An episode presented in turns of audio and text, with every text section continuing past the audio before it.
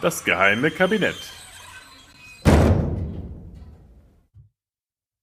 Hallo und herzlich willkommen zu einer neuen Ausgabe des geheimen Kabinetts. Heute Sehet die Zeichen! Symbole im Alltag. Tagtäglich haben wir mit ihnen zu tun. Sie wirken so vertraut und doch wissen wir nur wenig von ihnen. Trotz ihrer interessanten Geschichte, die sie haben, wirken sie und bleiben sie rätselhaft. Die Frauen. Ja, aber heute geht es dann doch um ein anderes Thema, nämlich um Zeichen und Symbole unseres Alltags. Nehmen wir etwa das verschlungene sogenannte Kaufmanns-Und-Zeichen. Was ein bisschen aussieht wie eine Acht, die ein Tablett hochhält, ist in Wahrheit eine sogenannte Ligatur, eine Verschmelzung der Buchstaben von E und T für das lateinische et, was so viel heißt wie und oder auch.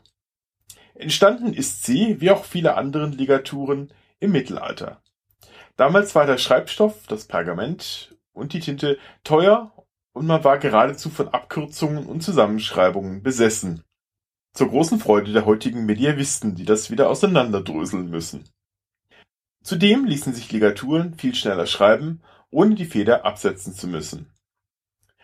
Inzwischen haben nur noch wenige Ligaturen in der täglichen Schrift überlebt, und auch die scheinen langsam auszusterben, insoweit sie nicht neue Aufgaben erfüllen. Dieses Schicksal droht etwa auch einer anderen Ligatur, nämlich dem SZ. Auch wenn man glauben könnte, es handelt sich einfach um eine Zusammenschreibung von zwei S, also dem aus der gotischen Schrift stammenden langen S und dem kleinen End-S, handelt es sich tatsächlich um eine Kombination von S und Z, wie der Name schon sagt, um einen besonderen Laut, nämlich das scharfe S, damit kenntlich zu machen.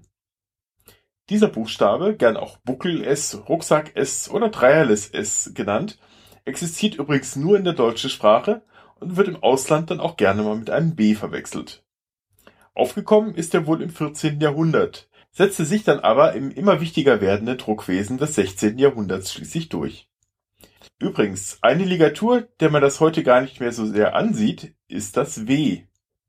Es gehört eigentlich nicht in die klassische lateinische Schrift, sondern entstand als Zusammenschreibung zweier hintereinander folgender V, die sowohl für den Laut V als auch für U stehen konnten. Daher auch ein X für ein U vormachen, denn äh, zwei Vs wenn man die übereinander setzte, konnte man ganz schnell als ein X lesen, also sprich Zahlzeichen 5 für das Zahlzeichen 10. Das machten Wirte im Mittelalter übrigens sehr gerne.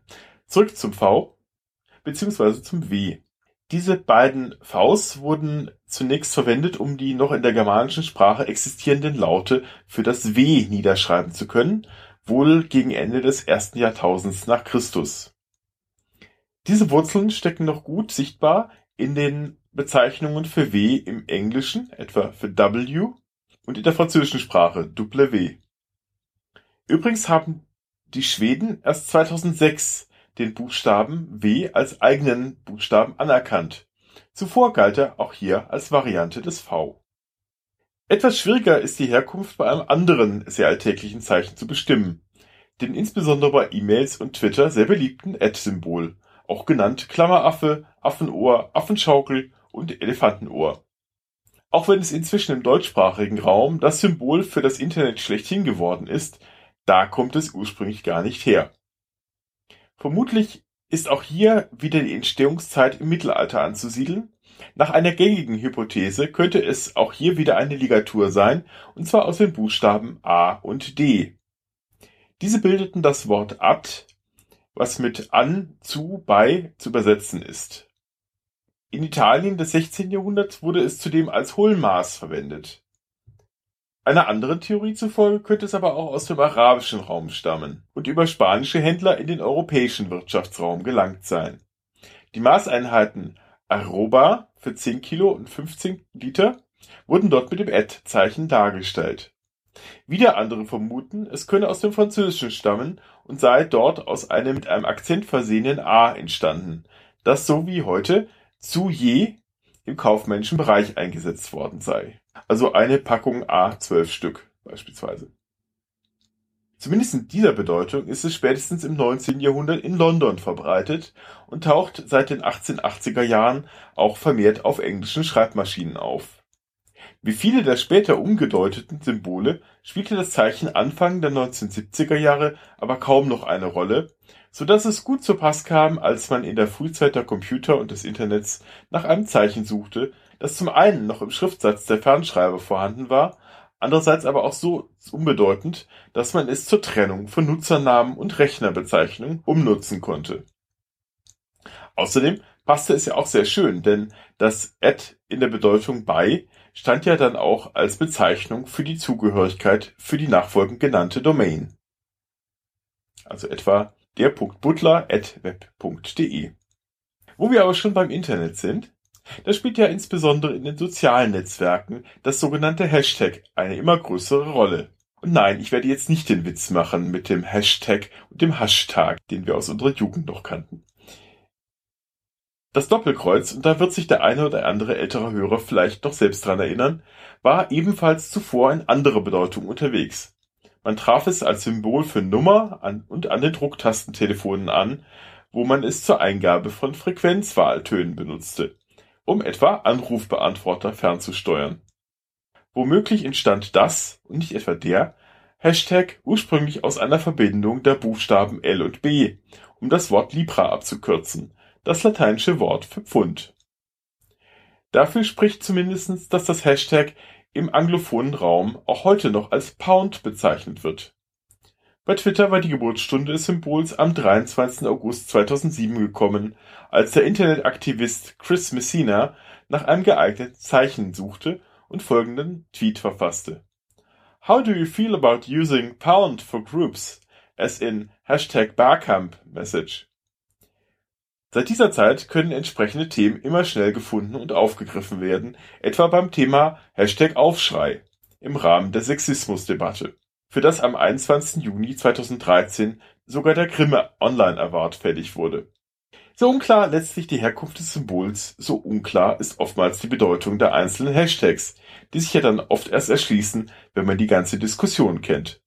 Um das zu vereinfachen, haben die beiden Podcaster Daniel und Jonas den No Hashtag Podcast ins Leben gerufen, der diese ganzen Unklarheiten aufzulösen sich zum Ziel gesetzt hat und da wir die beiden unfassbar viel Geld geboten haben, verweise ich ausdrücklich auf dieses hervorragend großartige Format, das, Moment, ich bekomme da gerade einen Tweet rein, wie kein Geld.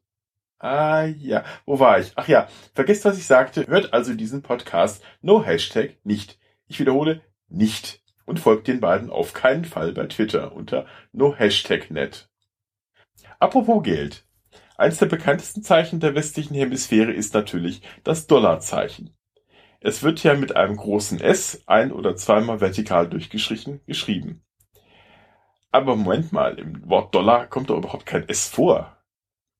Nun, das liegt daran, weil es ursprünglich eine andere Währung bezeichnete. Und es wird noch verrückter, es war vermutlich wie auch der Dollar selbst eine spanische. Die Bezeichnung Dollar leitet sich ursprünglich aus dem Taler her der wiederum für Münzen aus den Münzstädten Hall in Tirol, der sogenannte Hallertaler, und Joachimsthal in Böhmen benutzt wurde. Die Bezeichnung Dollares kommt erstmals unter Karl V. in der Mitte des 16. Jahrhunderts auf, als man die Silbertaler von den immer weniger Gold enthaltenen spanischen Reales-Münzen unterscheiden wollte. Angelehnt war die Bezeichnung an die holländischen Daler. Damals stand Holland ja noch unter spanischer Besatzung. Dadurch, dass sie immer mal wieder von englischen Freibeutern erbeutet wurden, verbreiteten sich Ende des 16. Jahrhunderts auch in den englischen Kolonien an der amerikanischen Ostküste und waren dort aufgrund des dort herrschenden Mangels an englischen Münzen, den sogenannten Crowns, ein so beliebtes Zahlungsmittel, dass die Queen ab 1600 auch erste Dollar offiziell prägen ließ. Das Dollarzeichen selbst hingegen war ursprünglich nicht zur Bezeichnung der Dollarwährung verwendet worden, sondern tauchte ganz im Gegenteil im geschäftlichen Schriftverkehr zwischen Mexiko und den britischen Kronkolonien in Amerika um 1770 auf, zur Bezeichnung der spanischen Währung, den Span sogenannten spanischen Dollar. Vermutlich leitet sich das Symbol aus einer Verbindung der Buchstaben P und S für Peso oder Piastra her, die übereinander geschrieben wurden. Als man 1785 für die jungen Vereinigten Staaten eine neue Währung schuf, übernahm man vom Vorbild des spanischen Dollar nicht nur die Münzgröße und auch den Namen, sondern auch das Symbol. Das Bluetooth-Symbol hatte ich bereits in einem anderen Podcast in der Folge zum Wikinger-Navi besprochen, der aus Zeitgründen ein wenig brach liegt, muss ich zugeben, aber da kommt bald etwas Neues, versprochen.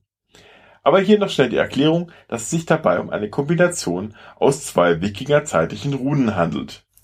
Was diese bedeuten und wieso das eine Bezeichnung für einen Funknetzstandard werden sollte, erfahrt ihr in der Folge 19 vom Angegraben Podcast. Bleibt uns noch ein anderes Symbol, das uralt scheint und mit dem Internet nichts zu tun hat. Sieht man mal vom Zeichen kleiner 3 ab, das auch bei Twitter erscheint. Das Herz. Es steht neben einer Farbenkartenspiel und dem Organ selbst natürlich, ach, für die Liebe schlechthin. Aber Moment mal, das menschliche Organ sieht doch eigentlich anders aus. Und tatsächlich, in älteren Darstellungen vor dem hohen Mittelalter ist das Organ auch immer anders dargestellt, nämlich in Form eines Pinienzapfens oder einer Pyramide. Gut, so sieht das Herz auch nicht ganz aus, aber immerhin, wir sind näher dran. Das beruht nämlich zumindest auf den anatomischen Beschreibungen des antiken Arztes Hippokrates. Da im Mittelalter jedoch anatomische Forschung streng verboten war, setzte sich ab dem 13. Jahrhundert die eigentlich an Feigen oder Efeublätter erinnernde Form durch, insbesondere in der Illustration der Mindeliteratur, wo es erstmals um 1250 in einer französischen Buchmalerei auftaucht. Dort sieht sie tatsächlich noch ein wenig nach Pinienzapfen aus wird aber spätestens im 14. Jahrhundert von einer Darstellung mit Eindellung am breiten Ende des Zapfens abgelöst, des bekannten Herzumrisses. Gut möglich, dass sich dieses Symbol vor allem durch seine Anmutung an weibliche Formen durchsetzte. Die beiden Halbkugeln für Gesäß oder Brüste, das Dreieck darunter für die weibliche Vulva. Tja, jetzt ist die Romantik dahin, oder? Sorry. Am Ende dieser Folge steht ein Fragezeichen beziehungsweise das Fragezeichen. Denn auch hier ist die Herkunft nicht ganz klar. Eine Theorie lautet, es sei aus der Verkürzung des lateinischen Wortes questio für Frage im karolingischen Mittelalter entstanden.